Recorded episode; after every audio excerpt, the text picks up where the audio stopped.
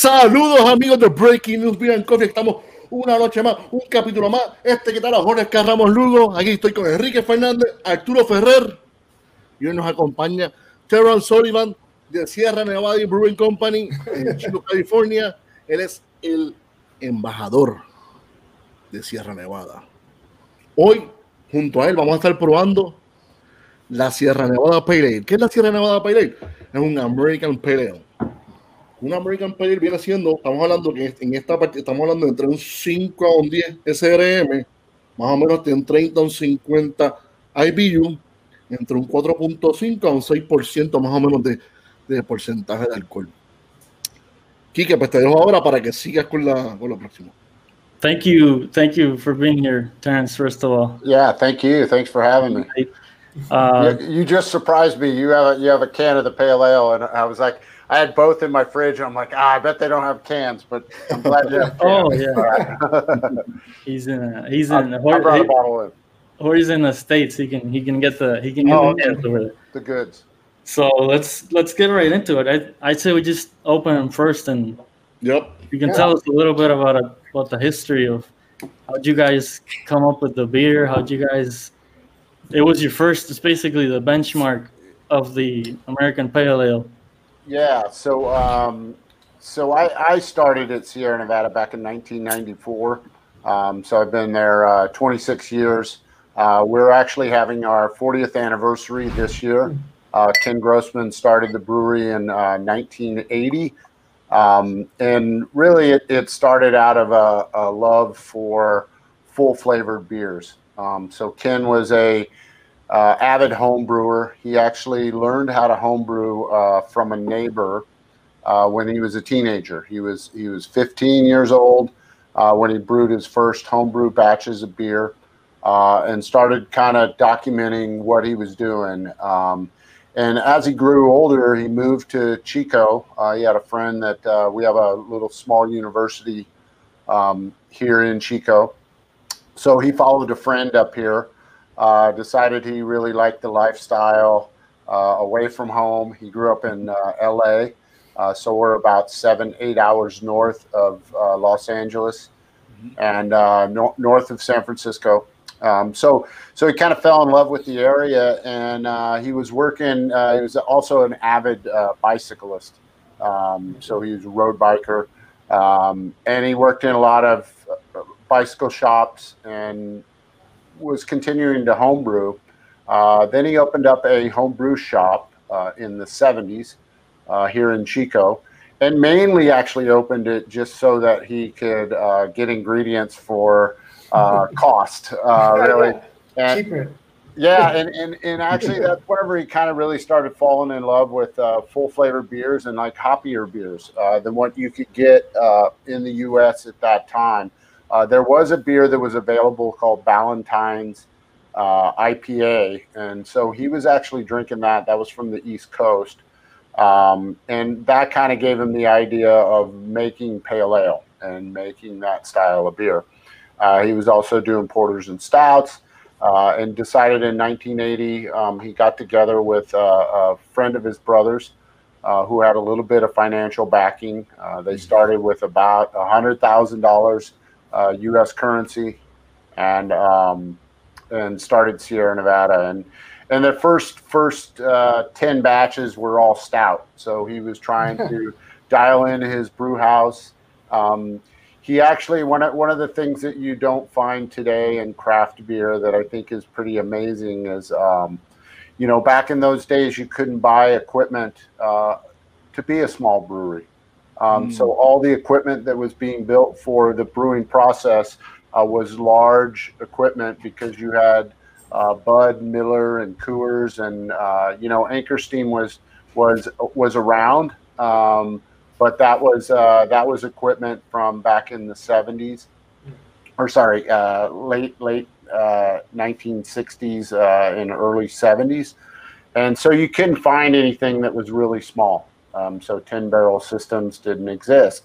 Uh, so we actually built the first Sierra Nevada brewery, um, and it was made out of used dairy equipment. We were fortunate enough in, in this area where there was a lot of small dairies um, that were uh, still in business, but starting to kind of go out of business. Uh, so he built the brew house. Uh, there's a local junior college down the road um, that actually teaches sanitary welding. That's one of the classes they have, and so he he enrolled in that class just so he could use the equipment to build his brewery. Nice. Um, so he he built that. Uh, him and Paul Camusi was his partner at the time, um, and they started uh, with stout, and then made pale ale, and then pretty much just had the three beers: pale porter and stout. Uh, eventually came out uh, after the first year and came out with Celebration Ale. Um, So that was our first kind of seasonal beer, um, and then came out with uh, Bigfoot barley wine, uh, and then Summerfest, and we still make all those beers nowadays.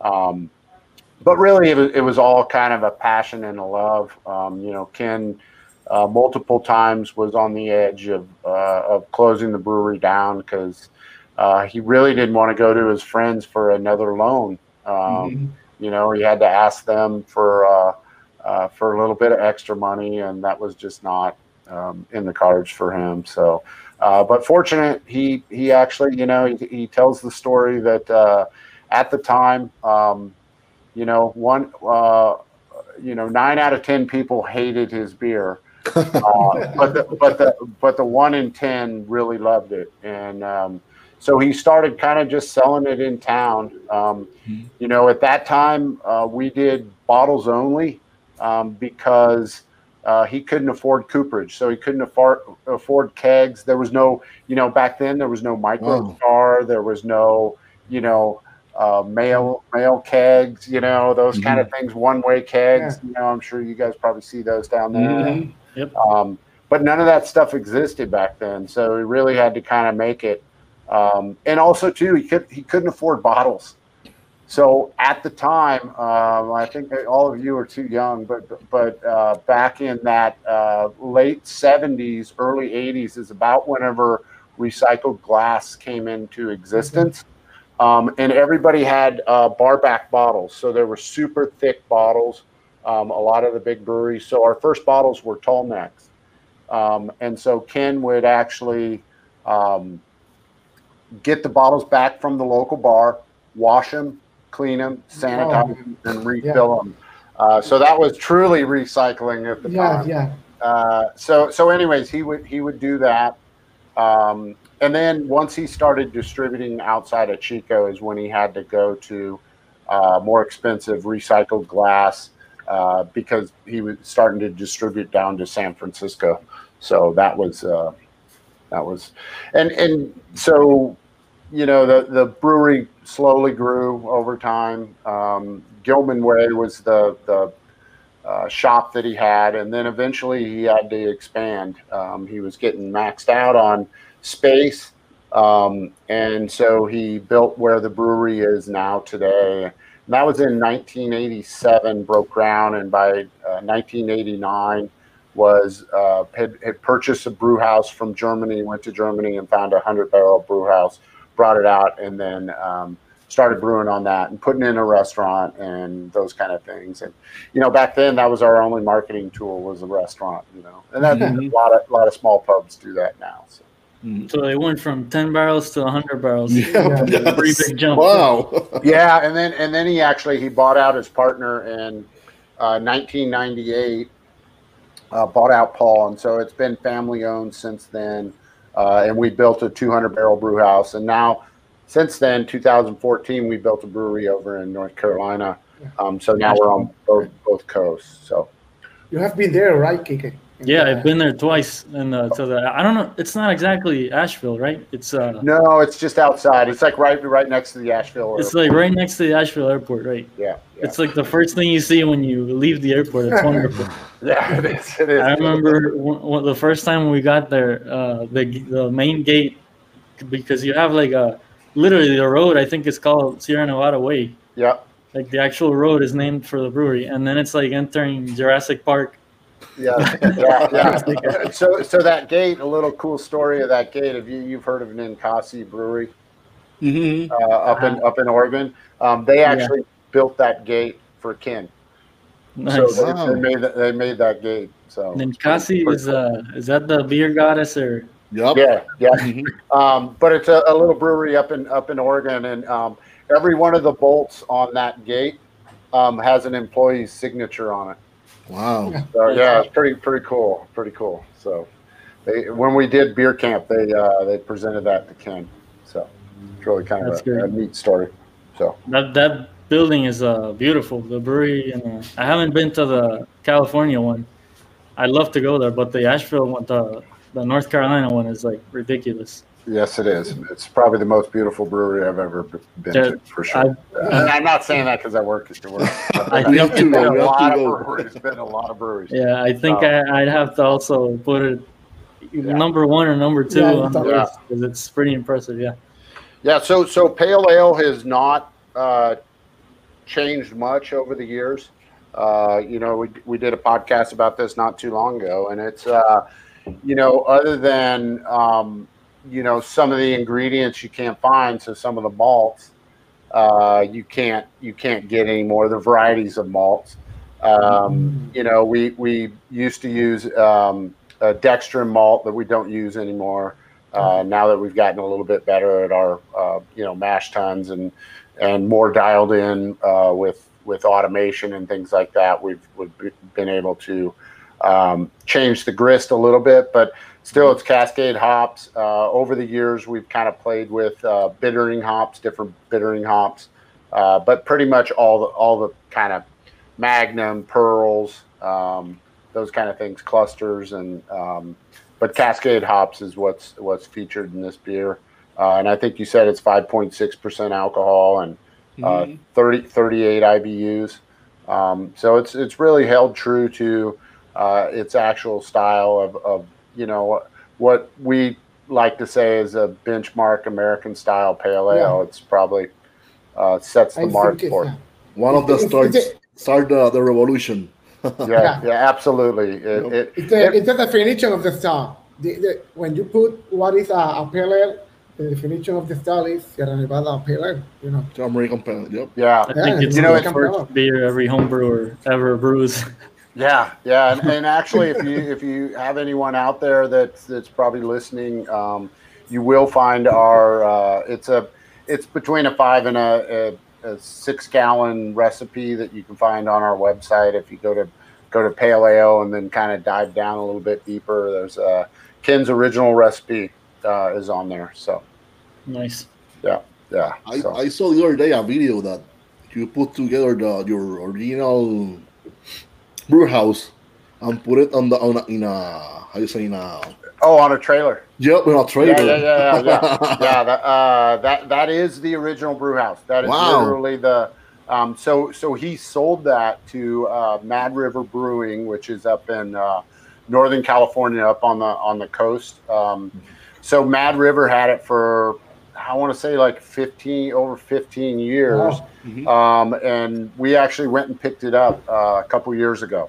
Wow. Uh, so I went with Ken and uh, and we picked that thing up and he was uh, it was it was a really amazing trip uh, because it was like um, it was like, Like- your first car. It- well Your- yeah your I, I mean, I was, your I was gonna say uh, maybe a little much but I was gonna say it's like your kid going off to uh, you know uh, going off to the military and you're getting them back come back. I come back You know, it was alive. like- yeah come back alive. yeah, it was uh, it was pretty amazing, uh, and uh, you know it, it, it was really cool because they they actually still had I don't know if they still do, but they had his original bottling line, and he was just Wow. going through the whole thing and like just like you could tell it was just like all his memories uh, of all those you know uh, you know the, the, Ken Ken spent a lot of 16 hour days in the brewery Mhm. uh, back in the early days to try to get everything going. So But That's but good. the prefer, the perseverance paid.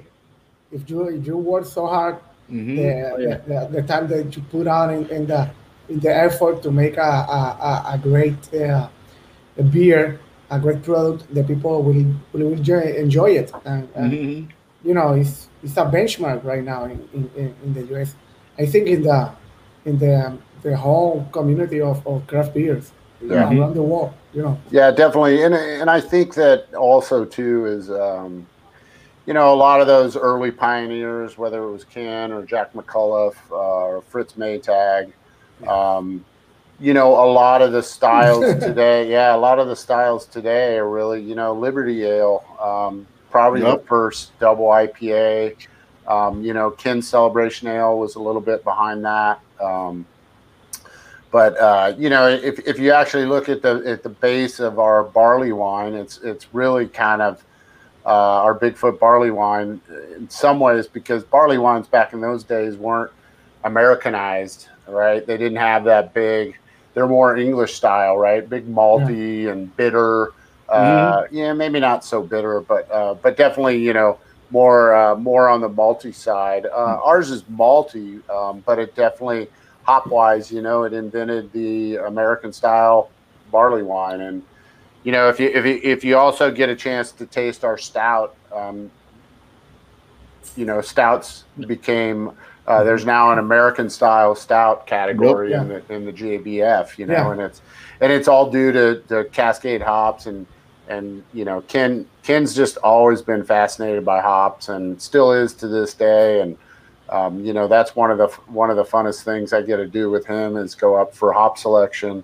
Um, I I didn't go last year, but every every couple of years I get to go up there and um, and and again he's like a, ki- he, yeah he's a kid, kid in a candy store Yeah, Yeah, I, I know how it is. yeah, and, and, and he's always uh, he's always asking uh, uh, the suppliers like, "What do you got that you only got a few bales of?" You know, and they'll bring it in, and if he rubs it, he's like, "I'll buy it all. I'll just buy it all." Wow. I don't know what I'm going to make with it, but we'll buy it Don't all. worry. Yeah, so, you know, but that that's where a lot of those, you know, Citra hops, uh, those those were experimental hops when we were Mhm. first playing with them. Ekuanot, um, Idaho Seven. Um, so, you know, it, that's that's that's been really kind of the, the some of the proudest moments of my career. There is just seeing what um, what our company um, and what Ken has done for the industry to kind of elevate it and and you know not not all beer drinkers want to get educated on beer but um, he he definitely thinks they should be so course. So Yeah. no, the, the thing is that the the revolution of the craft beer in the US was contagious. Um, uh, it, it, it goes grow from US, but but it's all around the world right now. Mhm. You know, yeah Uh, it really is uh, Places like uh, Argentina, Colombia, uh, Latin America is accepting this this kind Mexico. of styles, uh, Yeah. and they're they're making uh, craft uh, craft beers. is all about uh, the American culture, bringing down down those ideas. yeah Um, they want to, to, to, to, to drink good beer, you know, uh, flavorful beers. Right. Yeah, and I and I think that's I think that's the really the the cool thing about it because you know I mean I grew up um, you know I had my first pale ale uh, in the parking lot of a Grateful Dead concert Wow. in, in, in, in 1983. Um, and we were drinking, you know, back then. Um, so, and I, I was drinking before I was of legal age, but, um, you know, we were drinking a lot of imports. And, um, you know, it was, it was either Heineken or uh, Beck's or St. Pauli Girls. And, uh, but we, we were always kind of going to, to the, the stouts and, uh, you know, uh, Young's uh, double chocolate stout, you know, things like that. Um, so it was natural whenever you know I discovered American craft beer, and and and I think that's that's really what the consumer was looking for, and it's probably the same uh, all across the all across the world, right? It's it's you know you were starting to see flavored waters, you were seeing you know soda pops that were taking on different flavors and different stuff, and um, so it was just natural that consumers were really looking for something beyond Mhm. just you know uh, fizzy yellow beer. You know, not for it, and, and honestly, like I don't I'm I don't object to to fizzy yellow beer. Um, I actually I, I enjoy it on occasion. Uh, I've been known to drink Sometimes. Lite. Yeah, yeah. Sometimes, I, I don't drink much Corona, but I, I've drank a Budweiser, I've drank drank a Coors, and I've, I've drank a Miller Lite. So Nice. I think the Coors uh, banquet is probably the guilty pleasure for a lot of uh, brewers out there. I always hear people that have a fridge Yeah. full of Coors Banquet. Yeah, Yeah, for, like- uh, Uh, And brewmaster for some awesome brewery. So A, a, a lot of Coronas too, you know, with Yeah. the wine. yeah, wine. yeah. So the, the the first time I went to uh, I went to London, um, I was blown away of uh, how many people because we were going, you know, we wanted to go into every pub and try everybody's beer and yeah. you know cask conditioned beer and um, and it was amazing how many people were drinking uh, tall neck Budweisers, just kind of Wow. like whoa, Yeah. kind of odd. And it was all the young generation too. Mhm. wasn't, Yeah, I think the, the those imports in the in the UK are the best sellers for the yeah. the people drink a lot of that beers and, and, and Australian beers too. These are like a fizzy water too. It's like Right, right. yeah, Well, you know what what you were saying, what's going on in, in Latin America and South America and stuff with with that revolution. You're starting to see that too with uh, um, Europe, you know, and, and in the UK. And uh, we have we have one of our, our brewers. His last day is on uh, Friday, and he took a job in uh, uh, Berlin, uh, Germany, at a at a brewery that's doing uh, uh, all kind of American style craft beers yeah, um, and they're actually contract brewing for U.S. breweries. So pretty pretty cool. So You know, pri- prior there we look to to Europe.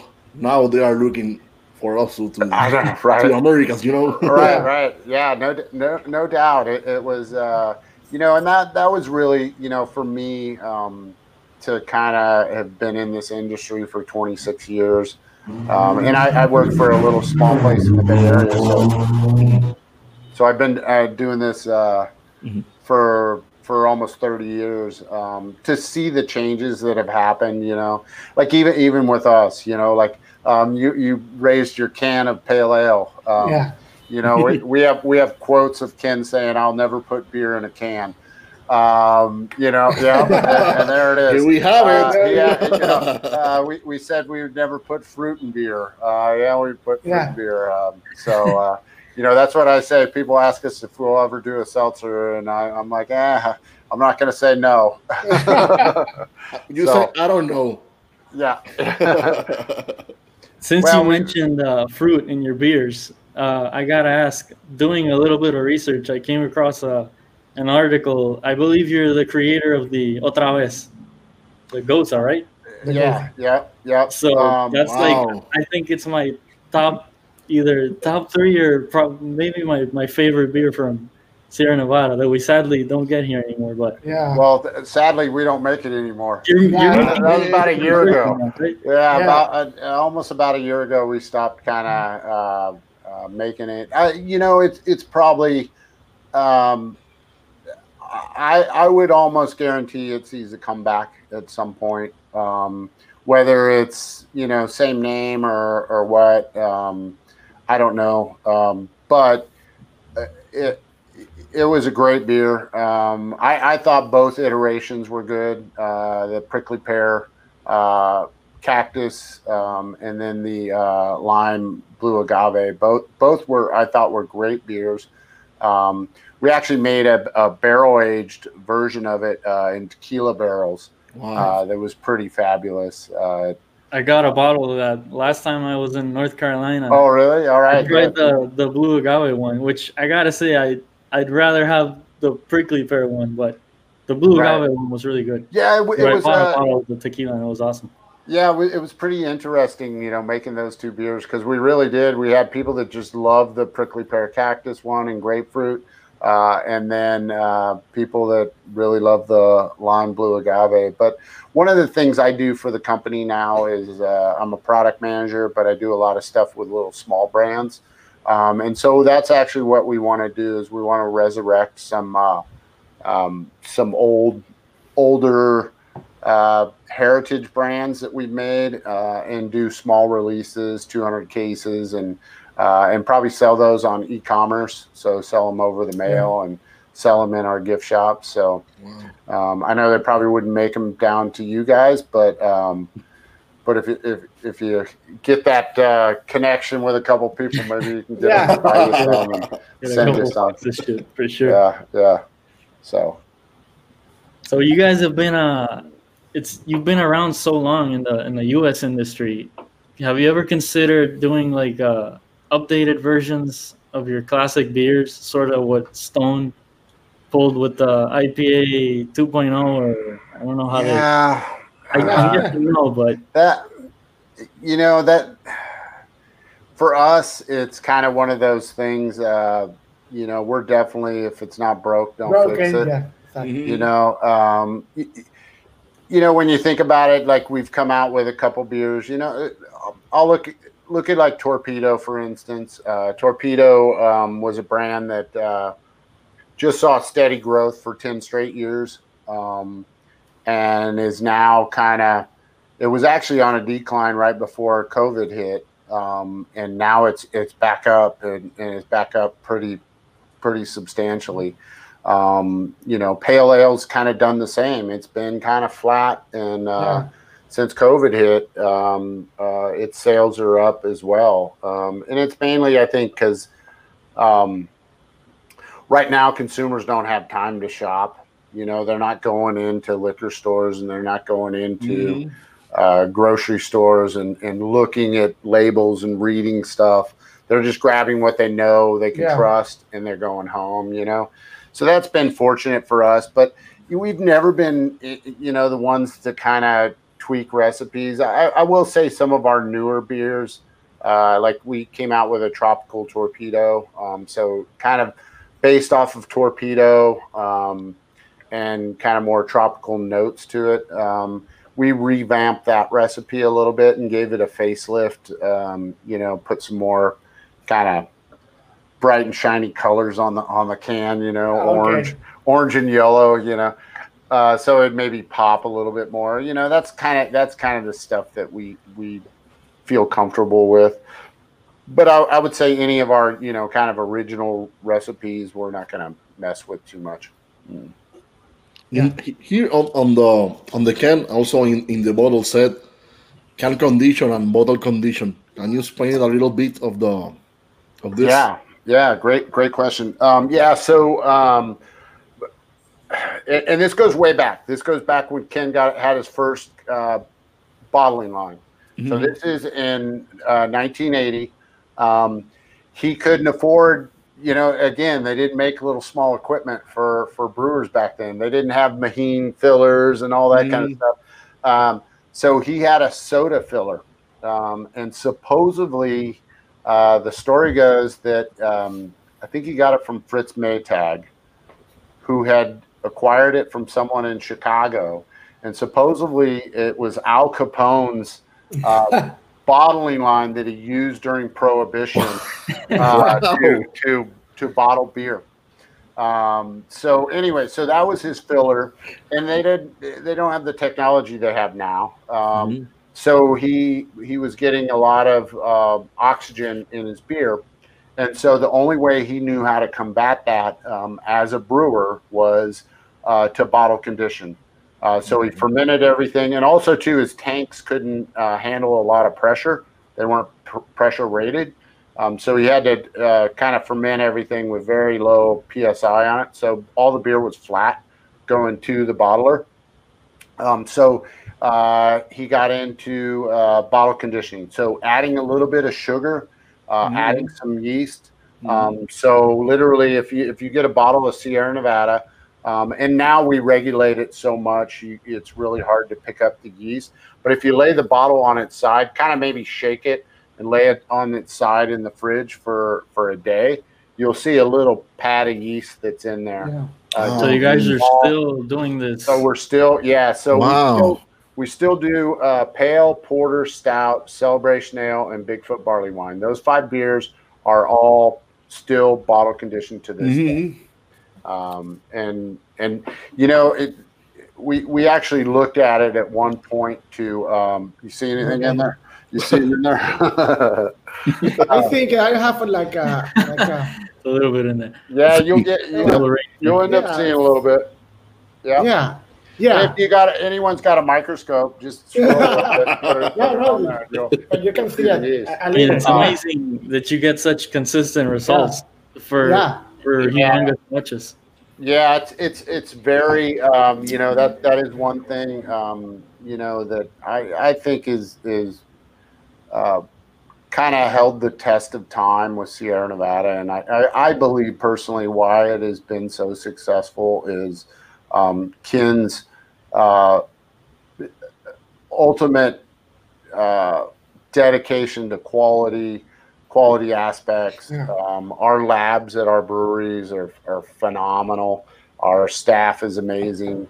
Um, we have, uh, you know, we we look at beer different than than a lot of you know craft brewers. I'm not going to say that you know it's better. It's just we have to, you know, especially with bottle conditioning. You know, we can't can't afford to have bottles exploding and Mhm. those kind of things. So we really monitor the amount of sugar that's added, how much yeast is added, and you know they, they tell stories. I I, ne- I never saw them, but in the early days there would be like a layer, like like I mean literally like Like one inch, one inch. It'd be, it'd be like that much yeast.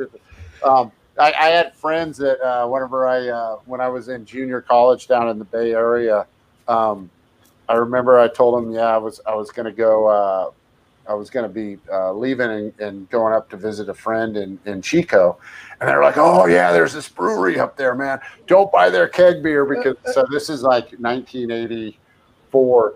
Yeah, man, we would get the keg beer and we were just like eh, five pitchers of just the sludge before beer, you know.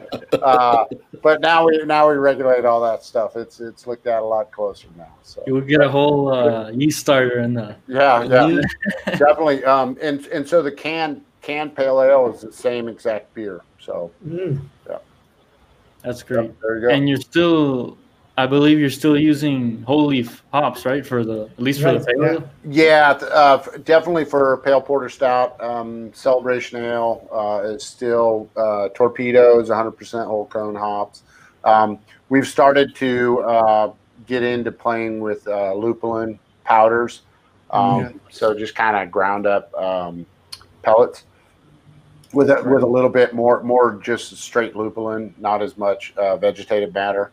Um, so we've been playing with that with uh, like uh, hazy little thing. Um, uh, that beer is That was a great one. Really nice beer. yeah, that is. It's uh, that's my new go-to. Really It's, nice. uh, I love the aroma. and the- Yeah, It's it's, great. it's very nice. Yeah, very Yeah, nice. yeah I, never thought I would. Uh, Ah, I would- I that, would that was think that was the question. How Yeah. how about the, the new trend of the hazy IPA? Yeah. Uh, so uh, um, so I'm I'm more of a, a traditional brewer, and so for me, um, you, you guys know who Charlie Bamforth is. Um, he he was a professor at uh, UC Davis, and uh, Mhm. he he was there right after I graduated.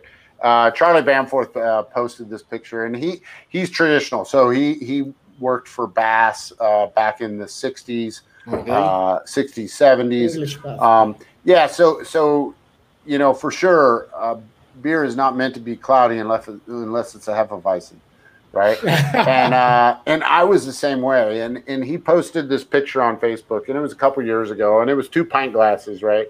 And one of them had a hazy beer, and one of them had a clear beer. And he said, "Which one are you get?" Or you know, where you can see through it, West Yeah. Coast. Which one are you going to order? And you know, Yeah. I, I wrote, I said, you know what? Two years ago, I would have ordered the West Coast. I wouldn't order anything that was that hazy. Mhm. But now knowing uh, what what Make the beer hazy. what happens. Yeah, Yes, I mean that yeast and the protein and the Mhm. oats and stuff. It gloms on to so much of the hop oils and the Yeah, hop hop aromas. Yeah. that I, I, I don't want to miss out. I want to I want to try it. You know. Yeah, it's So, just like uh, it's like it's the next generation of the of the yeah. of the craft beer. It's like uh, you guys do it with the making a, a hop beer, a flavorful beer. because these people right now is making the same thing, but in another side. The the, Completely, the yeah. product look different, Right. but it's a flavorful beer. You know. Right. Yep. Mhm. Yeah, and that's that's um, you know it, it just again it packs so much flavor, and I really I actually I have grown to really like kind of the sweetness and the low bitter the low bitterness on it. You know, Mhm. it's not that I don't like a nice West Coast IPA that's got an, an aggressive bitterness, um, but whenever I'm I'm throwing back a few of them. um, I can I can really drink a lot of those hazies. Yeah, Like a lot. yeah.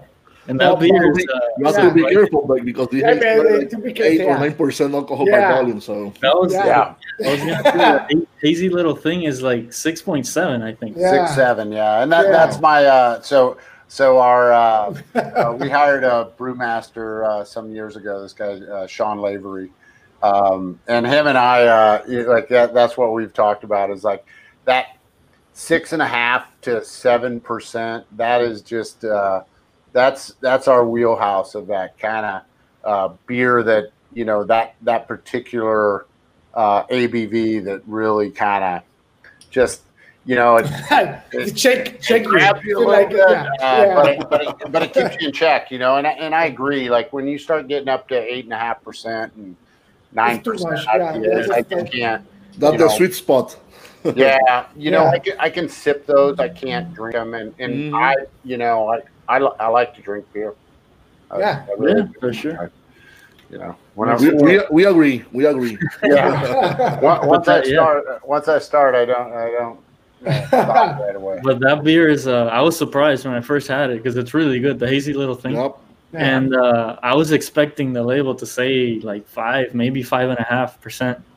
And then I was like, damn, you have three or four of them. You're going to feel them. So, Yeah, yeah. but it's, but yeah, you, you're, Yeah, it's, it's like uh, the, the, the the name of the beer is misleading. You know, like Right, ah, leader. Well, you'll you'll be happy to know we're coming out with a, a big little thing next year. oh, Oh, That's that'll be a nine percenter. wow. damn. the big the big brother, the big brother. Yeah, we and we are, this year we actually released Wild Little Thing, which is a, uh, a, a slightly sour. Um, it's got uh, guava, hibiscus, and uh, strawberry. Nice. Oh, So, and that one's five five point five percent. So it's more of a. nice. kind I of- saw I saw a picture the other day of a menu. I don't know if it was in Chico or I think it was in Chico, and it said Little Thing. They had both hazy Little Thing and Little Thing. I'm oh, guessing. okay. Um, yeah, we did. We did a uh, we did a session uh, Oh, okay. session little thing. So so that's going to be something that we're um, we're kind of venturing in. We're we're kind of creating a brand, uh, the Little Things brand, Yeah, uh, and there'll be kind of offshoots uh, along with Hazy Little Thing, and then Sierra Nevada brand, uh, and then you know we. And I don't, I don't know if you guys know, but we just started making um, uh, kombucha, hard kombucha. Oh, Oh, nice. So yeah, uh, strange strange beast is what it's called, uh, and and right now we have three flavors uh, that are out. Um, we have a uh, a lemon ginger hibiscus. Um, we have a uh, blood orange um, passion fruit uh, that has some hops in it, uh, and then we have a uh, blueberry. Uh, acai- I'm gonna butcher it. Acai. Um, Acai. fruit, Oh yeah, Acai. that's right. Yeah. yeah, uh, fruit, and that has uh, basil in it. Basil. Yeah, Nice. so came came out with that, and then we also we acquired a, a brand called Sufferfest, and that's more of a um, kind of uh, it's a brand that is uh, designed uh, for a, a, a different type of consumer. So it's it's more about um, uh, health benefit. Not I, I'm not supposed to say health benefits because uh because it's alcoholic beverage, but uh, I, I could say it. Uh, we just can't print it. Um, but um, it's it's uh, more like recovery drinks. You know, it's uh, you know like one of them has uh, apple cider vinegar in it. Um, Yeah. uh, some other, um, you know, gluten free uh, or sorry, reduced gluten. Um, so those. All of this sounds better than the hard seltzers. yeah, I know. I know. No, that's what we kind of said was hard, hard seltzers uh, don't really have a soul. Um, so I'll, I will guarantee you, if we do a hard seltzer, uh, it will have some soul. Uh, it'll be made. It'll be made the right way. It's So. like a super dry hop Yeah. seltzer, Yeah. torpedo seltzer. Yeah, no doubt, no doubt. So, so Nice. yeah, but uh, but anyways, um, you know, uh, again, uh, Sierra Nevada is about about quality and about uh, driving that home. So Algo, algo más que quieran. Something else that you have to about Ah, done. yeah, I'm, I'm I have a little bit. it. Yeah, yeah, I'm, I'm right there too. I can go get another one though if you guys want to still chat. I don't care. Oh, Doesn't matter. Yeah. You guys have have more. No, man, I only have one here. Like, we we have a shortage in here, you know, because the, the curfew with the with the coronavirus here is like uh, you, you cannot buy alcohol uh, before seven. I do after seven o'clock. Yeah. And Oh, really? Sundays on Sundays you cannot buy any alcohol in, in anywhere. Yeah, it's been Wow. pretty, and every I think every week they've changed the rules. That's what's more annoying. Every day it's like It's a new. Yeah, Right. Well, I'll they've tell you what. Um, strict with it, but like California has been like they're just full on. They don't care. they don't care. That yeah, the California ABC, they're just pretty much so now like like um, bars. If you go and you order a burger, they'll they, mix drinks in your car to go. You drive drive with them. Wow. I mean, they, Oh, they seal they seal the top, so you would have to open it, and then now you broke the law. okay. But they're, um, you know, my buddy, um, he owns a bar in, uh, in Arcata, which is over on the coast of uh, California, Mhm. and uh, and he got with someone, and they're like, "Oh, hey, apply for this, um, this license, and then go to the ABC and ask for so." United States, all the alcohol is regulated by the ABCs of each state. It's called the Alcohol Bureau uh, Control or something. Uh, anyways, the uh, he got a catering license, and so he literally set a jockey box up on the sidewalk and was pouring beers for people. I'm like, didn't you give it? You have to give him food, and he's like, ah, I didn't, I, I didn't give him food. And uh, and, and, then, and there's there's bars that are doing because you you're supposed to do food, and so they'll put uh, for a nickel, you can buy a um, uh, a cheese puff. So you so you buy one cheese puff, and then you can order as many That's beers it. as you want. That's, the greatest that's uh, it. loophole man. ever. yeah, What, So- what the hell are we doing in Puerto Rico? yeah. You have to buy You some know, Doritos and some Cheetos. Kike, Kike owns a bar here in Puerto Rico, uh, Yeah. and, and and he has to shut down because they say if you if you sell more alcohol than than food, you have to Yeah, shut down. At first, we Oh. were completely shut down. Then we were able to open. We've been able to open recently. Now it's like getting to a point where it's like, it's sort of a like you're like you're saying. Everybody's looking for the gray area because it's like you know Yeah. it's either uh, the economy goes to hell or, I mean, Right. and we we all we're all being very responsible and trying. Nobody wants to get sick, and nobody Mhm. wants to get anybody sick, but Right. it's uh yeah it's been kind of tough with the with the up and down but Yeah. What, Really, uh, what do you think about the industry and, uh, for all of this happening of the COVID? Uh, uh, I Ooh, I know it's- it has How to do you see it? I, Yeah, the, the method um, of, of you know, I don't know. honestly, it, it's sad because because I, I I have a feeling that you know even even after all this, you know, hopefully I don't know. Some people say six months, some people say a year before Mhm. we're uh, semi-normal. I just don't think people are going to be as inclined to. You know, you're going to have that wave right at first of like, oh, I want to go out and I want to go have a good time. Yeah. Um, but I think an older generation is probably not going to want to do that. You know, I mean, I think younger generations will, uh, for sure. Um, as far as as the craft beer industry, I think I think you're starting to see people really struggle. Um, you know, I've talked to some friends in the industry, and and if if your brewery was very leveraged on um, uh, on premise or draft beer, um, you know, being sold in bars, uh, on you know in kegs, um, you're you're having a tough time if it's Yeah. not it's not package driven because you know obviously people aren't going out right Mhm. um, I- and, and that and that method of, of, of selling the beer was the number it was the, the, the biggest one the rising you know the Yeah. on premise the people go to the bar and uh, and drink in the bar and they go with a, a crowd it was it was That's the- part of the atmosphere Yeah. you're looking for in the in the Mhm. craft beer industry, at least. Yeah, yeah. but and Right? What, what we've yeah. seen here in Puerto Rico, I'm sure in, in the states as well, but it was already a bigger thing over there. Is the growler Yeah. and crowler thing? Yeah, Like it was suddenly it went from zero to now it's like we can't get enough growlers because it's everybody's Yeah. drinking at home, which Yeah. is I, I guess it's a good thing that people sort of got on that train eventually, but Yeah, not, but- not but- under the best circumstances. But- Well, that was that was one of the things we saw. Like, um, you know, we opened up e-commerce. We had never done e-commerce before for our beer, and and we didn't do it for certain reasons because, um, you know, we're not going to directly compete with our distributors. Um, right. Yeah. So, but we have certain items that distributors don't want to carry, and so hey, you know, like porter and stout are very hard to find. Um, I never US. have. I never have the, the porters and Yeah, they- they just don't- they- guys. Di- distributors don't want to deal with that anymore. You know, they have so many, and you know, uh, you can't fault them because they're trying to run a business. But Yeah. um, you know, uh, you can't you can't carry twenty brands from a brewery um, and have you know.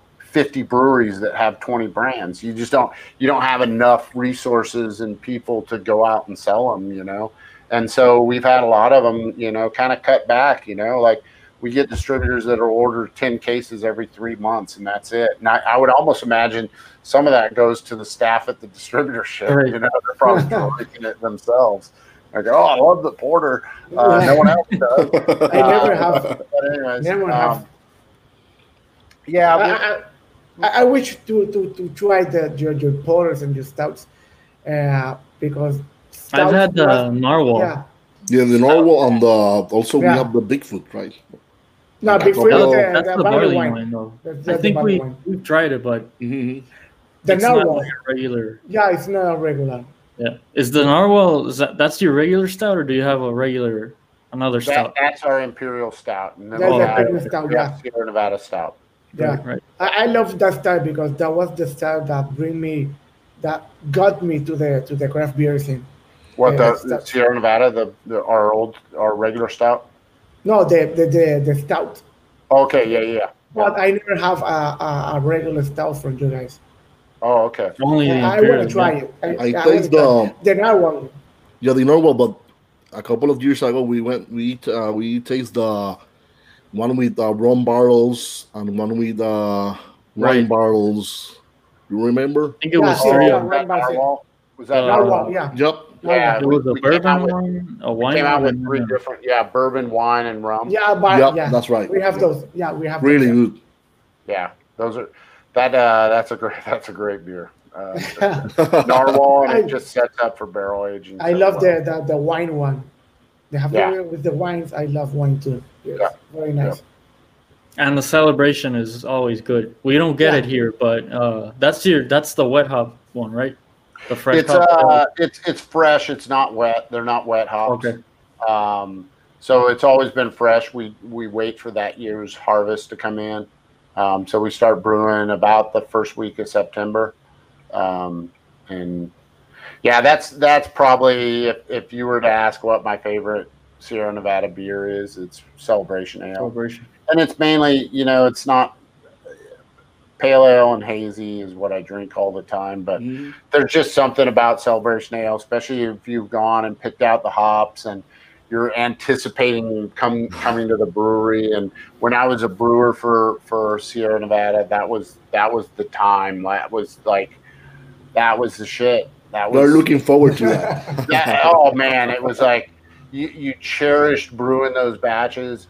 You cherished caring for it in the cellar, Mhm. and it went through bottle conditioning. So when it got packaged, it wasn't ready to drink yet. You, know, had to wait 14 more days, and and so when that beer came out, it was just, and it still is to this day. It's like I can't wait to get that first pint um, in the pub. Uh, Makes you feel like a home brewer again. Yeah, Absolutely, it absolutely. Mhm. Yeah, it, it really does. It really does.